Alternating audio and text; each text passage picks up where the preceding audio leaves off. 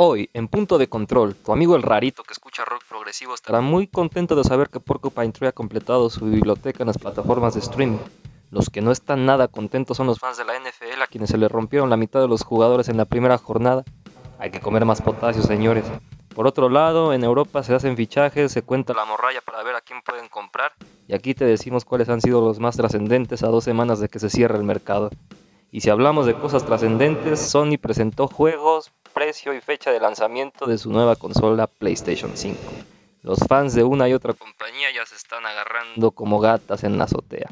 Todo eso y mucho más, y mucho RBD en Checkpoint.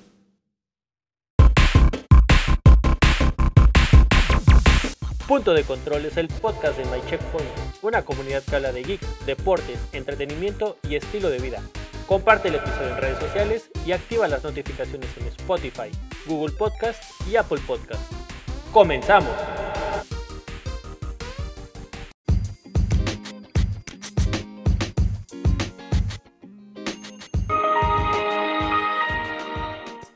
Bienvenidos, escuchas a un episodio más de My Checkpoint. Después de ese bonito intro en el que estamos siendo lo más tóxico posibles, con Microsoft de fondo, eh, comenzamos el quinto episodio de este podcast en el que hablaremos de diferentes temas, entre ellos eh, la presentación de Nintendo Direct Mini que tuvimos eh, recientemente y obviamente la noticia de la que todos están hablando, que es los precios y las especificaciones de PlayStation 5.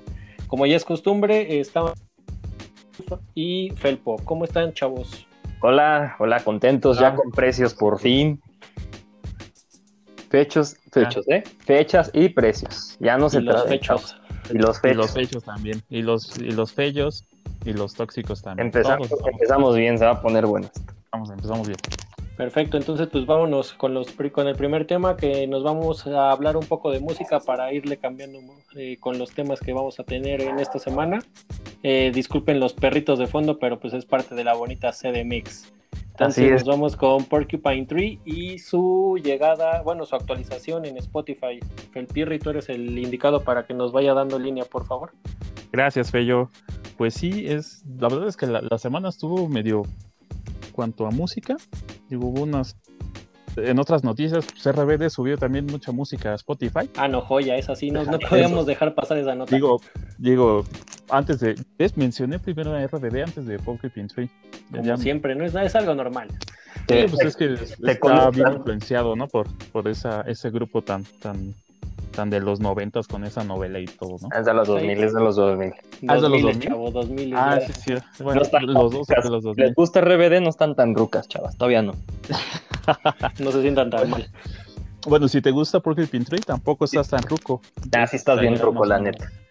Bueno, sí. bueno, considerando que su primer disco fue en el 91, pues sí, ya estamos un poquito pasado de tamales. Acaba de salir el Super Nintendo, no manches.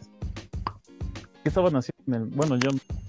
En el, 91, en el 91, pero yo, sí. Yo en el 91, pues ya, ya tenía, iba a cumplir mi primer añito, considerando que el primer disco de Porcupine Tree salió en julio del 91. Yo todavía no cumplía el año de vida, pero pues ya andaba cerca. Eso, pues, porque es noticia. Ello era porque... no, ya, ya estaba en este mundo. Ah, bueno. Es, ya, ya, ya es otra cosa, ¿no? Sí. Pues y hablen de música, chavos. ya estamos hablando de música, no, no me estés interrumpiendo, ¿ves? No hablen intimidades, por Pues esto sí es noticia porque ya eran, básicamente eran los dos últimos discos de estudio que, que hacían falta en todos los medios de streaming. Apple Music, eh, Deezer, Spotify, eh, que, los, los, británicos hacía falta que subieran, ¿no? En este caso son Fear of a Blank Planet y The Incident. Son sus dos últimos discos de estudio. Recordemos que después de The Incident, eh, Gavin Harris se fue allá a, este, su banda actual, que es, bueno, tiene un montón de bandas también, pero King Crimson. 10.000 bandas, ¿no? También es Gavin, 10.000 bandas Harrison. Harris, y este. Como el Chacho Gaitán del rock progresivo, ¿no? Menos ahí se la lleva con Portnoy. Ándale. Y, y, pues Steven Wilson ya consolidó su, su proyecto solista, entonces fue la separación Incident, un álbum muy bueno que ya es de los este pues, en los que se muestra todo el poderío que tenía eh, Porcupine Tree, una de las mejores bandas de rock progresivo experimental. Y Fear of a Blank Planet también es una joya conceptual. De hecho, tenemos, lo, citamos dentro de nuestras 20 mejores eh, álbumes conceptuales para pasar la cuarentena. Échense ese, ese concepto listado, ¿eh? Sí, hay, como cuatro notas de ese listado. Chequenlo ahí en nuestro portal. Fear of a Blank Planet es, una, es un pedazo de disco. Entonces, eh, si no lo han escuchado, dejen, bueno, no, no dejen lo que están haciendo, terminen de escuchar nuestro podcast. Luego sabiendo los otros episodios. Y vayan a escucharlos. Y ya, ya, que están ahí en Spotify, pues ya este, chequen Fear of a Blank Planet eh, por Tree. Pero después de que terminen de escucharnos, no nos dejen a la mitad, por favor. no, no, por favor, no. Aparte me encanta que no supimos por años de Porcupine Tree de la nada, sacaron ocho álbumes este, inéditos, sacaron LP del Pure Narcotic, que salieron por todos lados, como que la cuarentena los activó, se, pues aburrieron y empezaron a hacer cosas. Hacía falta la, plata. Sí, y la verdad es que son tiempos difíciles. correcto. Así es. ¿Qué más? Pues bueno, también los que son tiempos difíciles también lo están pasando bastante mal en la NFL y, esto se debe a que en la primera semana hubo una jornada llena de lesiones. Esto debido a que no hubo pretemporada y que, como dicen en, el mundo pambolero, venían duros. Venían duros. Como los pambas. No, no, no, no, exactamente. No, no, no, venían duros. Eh, entre los que se nos lesionaron en la primera semana y que tienen pariendo chayotes en sus torneos de fantasy es Livon Bell de los Jets, eh, Michael Thomas de los Saints y Marlon Mack de los Potros de Indianápolis. Estos tres son los que encabezaron la lista de, lesiones, dejando muy mal parados a los gerentes generales de, de sus, del torneo de fantasy, que ya es una bonita costumbre cada año entre los fans de NFL. Nos dejaron este, también una muy mala presentación de Tom Brady con Tampa Bay, en la que Al, que no es experto de NFL, también se va a atrever a hablar en un momento ah, más. Con gusto. Pero espero que los fans de toda la vida de Tampa Bay no me vayan a quemar. Digo, son como tres, pero bueno, ya, ya llegó la oleada con Brady, entonces cuidado. Por pisotear la nutrida historia de Tampa Bay y los bucaneros. Bueno, eh, pues decepcionante, ¿no? Todo el mundo quería ver eh, si realmente Tom Brady era el genio o si era el equipo en los Patriotas quienes lo nutrían y pues parece ser que a los Patriotas le va bien sin Tom Brady y, pues Tampa Bay, este, la verdad empezó en quinta y con el pie izquierdo y todo más. Pero se va a reponer. de hecho, de hecho, son cuestión de dos o tres jornadas en lo que se acoplan los receptores, van regresando de las de las lesiones, pero lo que viene con Brady y, con, y, en compañía, y compañía en Tampa es una temporada bastante buena. Eh, me atrevo a decir lo que va, va, a estar en los playoffs sin ningún problema. Y los que también este, de dos horas sí, o, pues Gronkowski también viene de una temporada en la que no jugó. Pues recordemos que viene viene regresando del retiro por por petición de su buen amigo Tom. Así Entonces, pues si a Tom Brady le va a costar unas dos o tres jornadas, a, a Gronkowski seguro le van a faltar, le van a le van a faltar semanas para poder estar a un buen nivel. Le faltan y le sobran, chavo, le faltan y le sobran. Le faltan, y, le sobran. Muy bien. Es correcto. Le van a faltar semanas para poder jugar y le van a sobrar. Le sobran años. Tiempo y le va a sobrar tiempo para poder estar ahí este, de nuevo en la élite de, los receptores. Eso, todo claro ahora sí. Eh, Perfecto.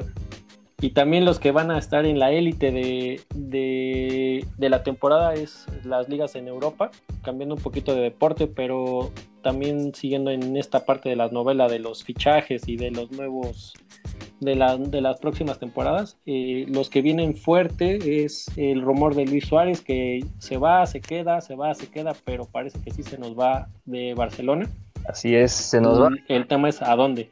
Así es porque eh, se filtró que tomó un vuelo privado de Barcelona a Italia y todo parecía indicar que ya me lo esperaban en la vecchia señora en Turín. Pero pues parece que se nos cebó, ¿verdad? Así es, porque la vecchia señora ya tiene amarrado a Edin Dzeko, un gran delantero, el, el bosnio, y eh, pues a ver dónde encuentra acomodo, porque eh, el único que se fue es Higuaín de la Juventus, entonces ahí van a tener un embudo de delanteros eh, que pues, se me hace poco funcional. Sí, eh, sí, bueno, vamos a cotorrear, o sea, tú qué sabes. Pues a lo mejor se puede ir a cotorrear un poco ahí a Turín, a echar a cotorreo, porque jugar con esa plantilla de delanteros lo veo bastante complicado. El otro escenario podría ser el Inter de Milán, pero ahí está dependiendo de, de la salida de Lautaro Martínez porque si se queda Lautaro tampoco hay por dónde pueda jugar mucho Luis Suárez. Es que Lautaro parece impresionado en, llegar al Barcelona, ¿no? Y pues Barcelona ahorita no tiene dinero. Dependía mucho de que el Bayern comprara a, a Cutiño, pero eh, ya regresó Cutiño. Entonces va a estar medio complicado de que eh, cumplan las exigencias del traspaso que quiere el Inter. Y pues parece ser que va a ser Lautaro y, y, Lukaku de nuevo todo parece indicar Podría quien ya a, este, a suplir a, a, Edin Dzeko en la Roma. Sería algo lógico. O sea, que pudieran pagar a Luis Suárez y que eh, con lo que pagan de Edin Dzeko, porque paga muy bien la Juventus, los delanteros. Recordemos que pagó 90 millones por Higuaín al Napoli. Entonces, o sea, la, Juventus no es un equipo que lleva eh, gallito, o sea, paga bien. Y, por ahí podría llegar este a la Roma, que pues, le vendría bastante bien, que tuvo una temporada bastante gris. Le está costando sin Totti y sin De Rossi, pero parece que se está reformando la loba di calcio. Sí, quien también se está reformando es Gareth Bale, que por fin salió de Madrid y ya parece que lo esperan en el Tottenham. Para hacer tres querido equipo inglés. Sí, dejó los campos de golf de Madrid para irse a jugar golf ahora en la Premier League. O sea, el Tottenham hizo 34 fichajes buscando suplir a, Gareth Bale. O sea, no es un número eh, al azar, ¿eh? Realmente fichó a 34 jugadores después de vender a 100 millones de, dólares a Gareth Bale. Y pues con ningún... Y lo van a regresar. Eh, sí le rindió, ¿no? Pues sí, la verdad es que... Así que digas, le rindió, le rindió, ¿no? Porque lo más que llegaron fue a, a una final donde de Champions donde realmente decepcionan. En la liga, pues el Tottenham es un meme desde hace 60 años, o sea, no realmente no aspira. Ahorita con Mourinho antes de que existieran los memes, básicamente. No, los memes siempre han existido, pero no, no se compartían tan rápido, no, no les miento. Ah, eh, pero pues la Premier League se vuelve a armar, se volvió a hacer de armas y este no solamente con los dos alemanes del Chelsea, que son Timo Werner y, este Kai Havertz. También está Van de Beek en el, United. Exacto. Y también hay un viejo amigo de Alfa ahí en el Liverpool, un mediocampista killer, pero para él no mucho, de nombre Tiago y de apellido Alcántara. Así es, mi piernitas de Bambi, se nos lesiona cada rato. Muchas gracias por tus siete años en el Bayern, por la Champions. Gracias eh, por nada. Muchas gracias. No, la verdad es que Tiago quiere, es un excelente jugador, pero el problema es que es bastante intermitente y es de cristal, eso es una realidad. Y, es este tipo de, jugadores sofisticados, delicados, que no, no encajaban tanto en, la ideología de fútbol alemana, ¿no? Que es de total... Pero bueno, se va, se va a meter a las patadas de la Premier League, entonces tampoco le espera un futuro muy bueno al parecer, ¿no? Pero bueno, llega un buen equipo. completo, sí, ya y ya va, sí, llega un equipo eh, formado donde va a aportar mucho, ¿no? Con, con Jurgen Klopp que, que, no le gustan precisamente los jugadores que, que esperan el balón y, y, corren poco, entonces le espera una aventura interesante en el Liverpool. A falta de que se haga oficial, pues ya está prácticamente todo anunciado, ¿no? Sí, también como para concluir esta parte de fichajes de la Premier League, también Reguilón, eh, un jugador del Madrid que estuvo en, que estuvo a préstamo la temporada anterior, que llega también parece ser al Tottenham. Sí. Parece que va a probar suerte al Tottenham, pero ahí está una cláusula un poco medio complicada que no querían aceptar en la que el Madrid podría comprarlo de nuevo. Es una cláusula de recompra que no, estaban muy conformes de, aceptarlo ahí en el Tottenham. Eh, realmente no había, no había brillado Reguilón, o sea, la Europa League con el Sevilla lo, lo volvió a poner en la órbita, pero realmente no había brillado, aunque sí le ganaron el fichaje al United, que lo tenía muy en el radar llevárselo en esta temporada.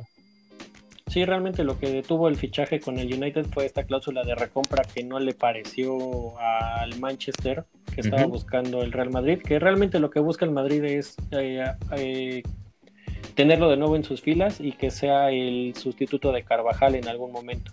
Es correcto, pero eh, complicado que lo vuelvan a comprar, o sea, eso realmente no, no se da mucho, ¿no? De que lo vendan a cierto precio y luego lo, recompren, eso es muy raro. O sea, Revilón yo creo que, que se queda en Inglaterra, o sea, ya ves que luego no clavan en un equipo y, andan deambulando por el Stoke City, ¿no? El, Southampton y así. Yo, yo creo que eso sería más el destino en otras ligas que regresar al Real Madrid, por mucha opción de recompra. Al Madrid. Sí, y también este quien tiene una opción de recompra que probablemente a fin de año pueda ser válida son los fans de Nintendo, ah, quienes ya tenían este, un poquito arrumbada su Switch por la falta de estrenos, pero esta semana sorprendiendo con un Nintendo Direct Mini. Llegaron títulos bastante prometedores a la consola híbrida de Nintendo, entre, el que, entre los que figuran eh, Monster Hunter y Ori. Ah, no, este, éramos pobres, robamos un banco y nos hicimos millonarios. De la nada tenemos juegos para aventar para arriba. Eh, la verdad es que el Nintendo. De la nada llegaron.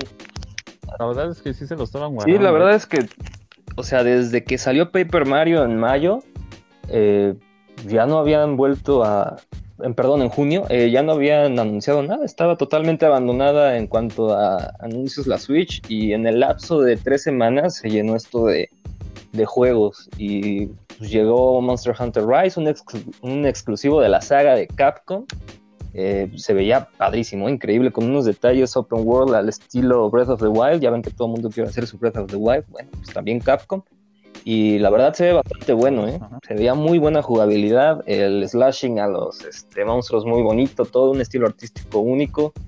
Y también llegó la secuela de eh, Monster Hunter Stories, 2, eh, que tiene aquí el subtítulo de Wings of Ruin, que se veía bastante, bastante bueno esta, esta vertiente de Monster Hunter, que es más RPG que Action RPG, pero pues, la verdad muy bueno, la verdad se veía muy bueno, empezó muy bien y parecía que de ahí va todo el direct, de hecho hubo un direct exclusivo para estos dos títulos este, después del, Partner Showcase tomando en cuenta de que era un, show donde no se iban a anunciar eh, juegos first party de Nintendo, ¿no? Luego anunciaron también este eh, Fitboxing 2.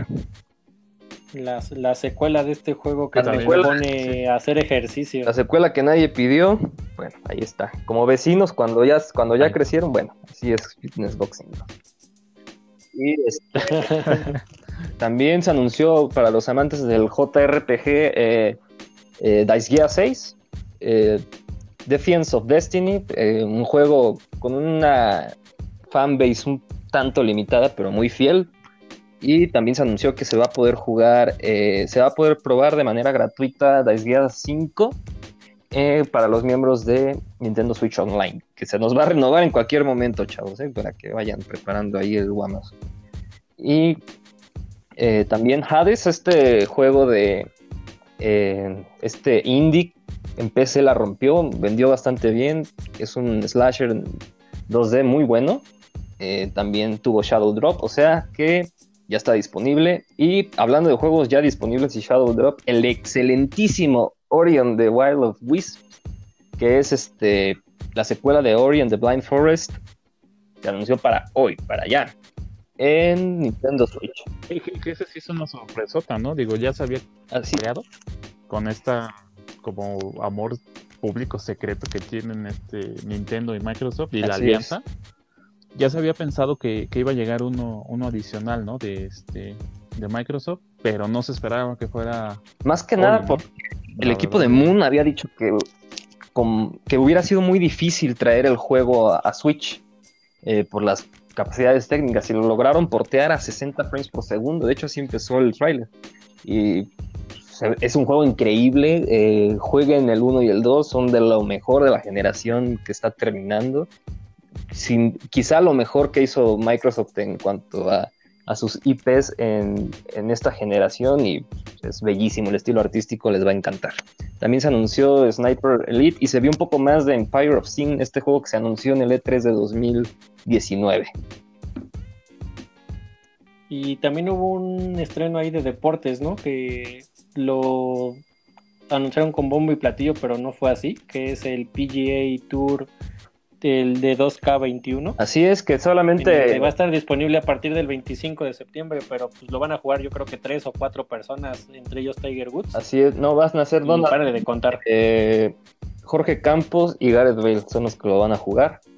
Y me encanta porque lo anunciaron como con gráficos extremadamente realistas y se veía ahí medio charro. Pues, ya saben, la Switch en modo portable, así la queremos mucho.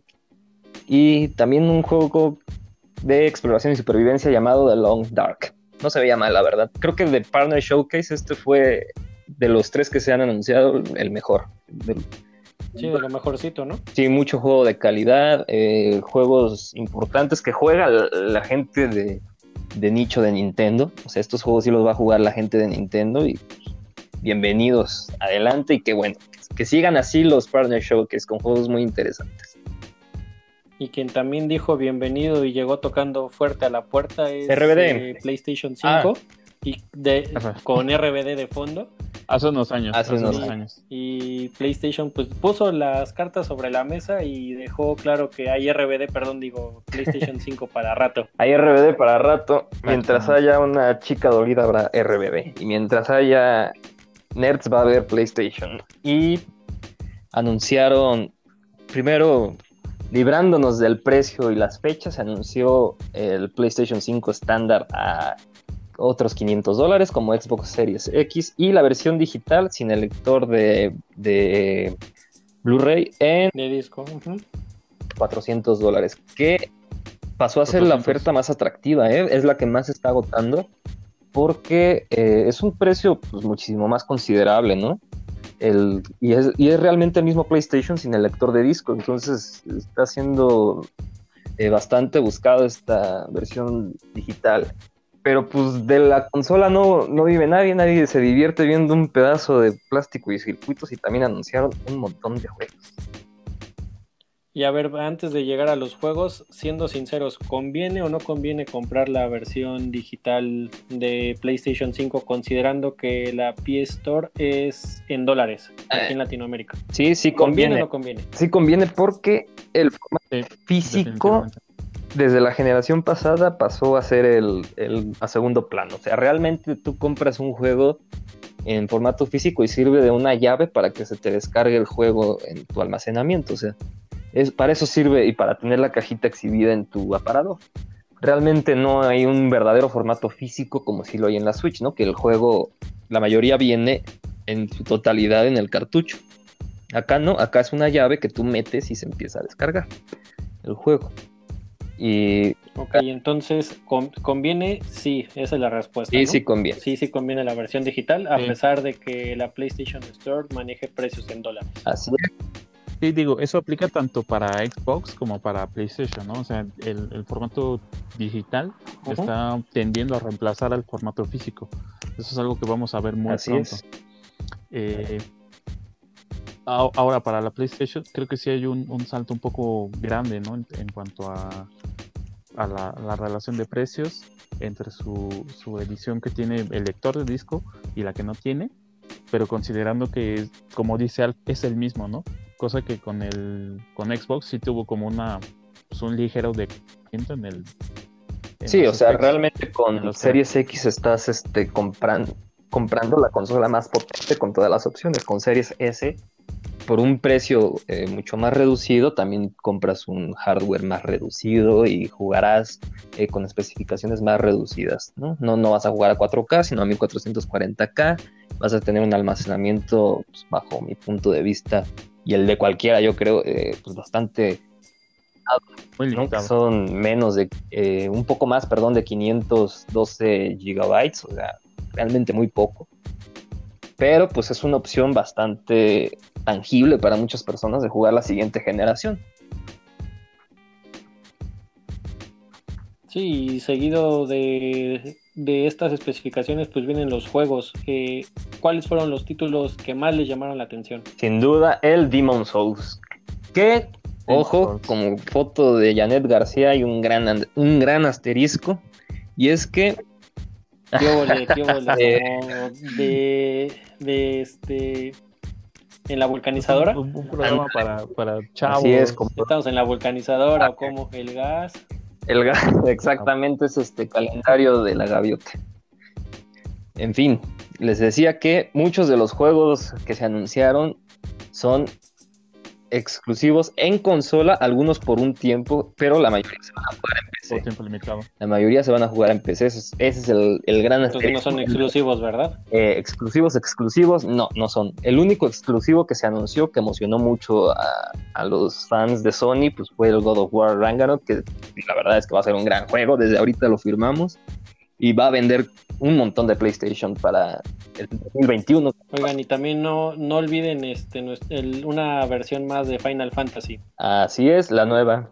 Sí, fíjate que esa, esa versión, la, el, la entrada 16, cuando estábamos viendo el trailer, pues, todos pensamos que era un remake del 6, pero oh, sorpresa, no, es una nueva entrada y, y no, no ha, parece que no acaba de gustar mucho este esquema que tienen de, de un Action RPG, donde el, el, combate ya no es por turnos, sino eh, es un combate Así dinámico. Es. Normalmente todos los Final Fantasy se, se distinguían por tener un, una historia muy sólida, una narrativa muy, muy profunda. Y parece que han cambiado esos elementos por tener más, más audiencia o, o por simplemente apegarse a tendencias en el mercado. Entonces, parece que aquí la, la, la base de fans está muy dividida entre lo que, lo que esperan que sea un Final Fantasy y lo que ahora es un Final Sí, tomando Fantasy. en cuenta que desde el 10 el disgusto ya había comenzado muy fuerte, ¿no? Eh, desde, desde, que son juegos que ya se dividen en episodios, que, que ya no se centran tanto en una narrativa muy bien explicada, sino en una jugabilidad. Eh, eh, pues, mucha gente ya no ve a Final Fantasy como el gigante que fue en la PlayStation eh, desde el Super Nintendo hasta la PlayStation 1. Eh, seamos sinceros, pero en Japón eh, la gente sigue enloqueciendo con Final Fantasy. Seguramente ese anuncio es para, para vender como pan caliente la consola de Sony allá en el país nipón. Entonces se podría considerar como un estreno de nicho. Así es. Sí, aparte ya teníamos todos conciencia de que de que Final Fantasy XVI, la siguiente entrega, iba a estar en, en, PlayStation 5, exclusivo o no, lo ibas a poder jugar ahí. Y pues en esta ocasión también se va a poder jugar en PC. Ok, y bueno, cuéntenme un poquillo más de la PlayStation Plus Collection, que es la respuesta de Sony al Game Pass de Microsoft. Se ha dicho mucho que es como la respuesta de, de Sony al, al Game Pass, pero realmente es la respuesta a no tener juegos en la PlayStation 5 de lanzamiento.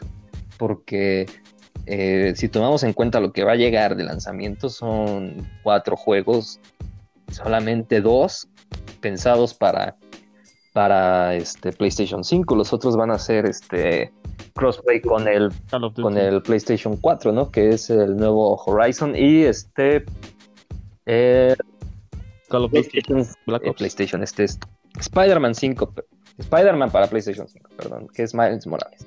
También se va a poder jugar en PlayStation 4.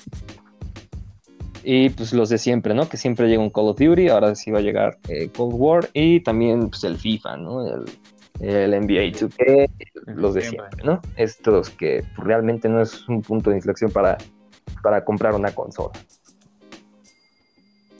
Yo creo que más bien como una, más que una respuesta al, Game Pass, que la verdad están haciendo muy bien las cosas los de, los de Microsoft, es, una, es un, un incentivo a, jalar más, más comunidad, o sea, a que más gente se anime a, a tener un PlayStation.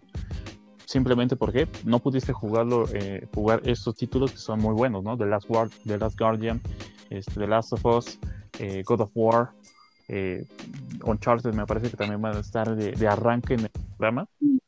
Cómprate un PlayStation 5, te suscribes Plus y toma, ahí está ya nada más lo descargas y empiezas a jugar. Yo creo que es un más que nada, más que nada es como un una manera de, de atraer público. Es que pues, realmente eso atrae a gente de Sony a que se animen a comprarla de lanzamiento, ¿no? Porque la gente que pasa de PlayStation 4 y pasó de PlayStation 3, le dices, aquí vas a poder jugar eh, Uncharted o, este Final Fantasy VII Remake, así, o sea, te va a decir, si no lo jugué en dos anteriores generaciones, ¿por qué me voy a comprar una PlayStation 5 eh, por los juegos de PlayStation 4, no? Te va a decir, por mucho que el Persona sea maravilloso y el Uncharted y lo que quieras, esto es como para satisfacer un poco más al público de Sony, al Sony, que, que a jalar personas de Nintendo, de PC o de, o de Microsoft, ¿no? Sí, como tal, no, no creo que sea algo tan...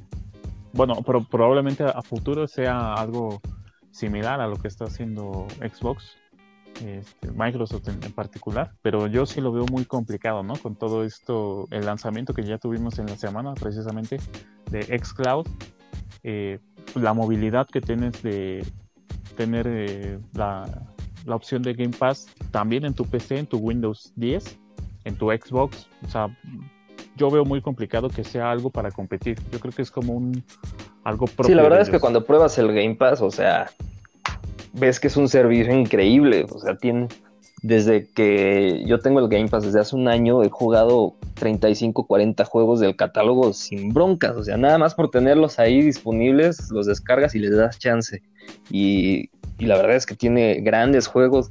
Los de los estudios de Microsoft de lanzamiento están ahí, como Gears of War, este, eh, The Outer Worlds, Halo. O sea, realmente es un servicio que, que está ganando muchos adeptos porque tiene, te ofrece una gran calidad. Es que dicen, es que Sony te ofrece más, este, eh, menos cantidad, pero más calidad, pero realmente te está ofreciendo mucha calidad el Game Pass. Y, no solo eso, la calidad-precio que obtienes ahí es, no hay manera de competirla si le pongas el Final Fantasy eh, 7 Remake o le, o le, pongas el Persona 5 o así, porque realmente son 15 juegos, no anunciaron, o sea, no mostraron más de 12 juegos.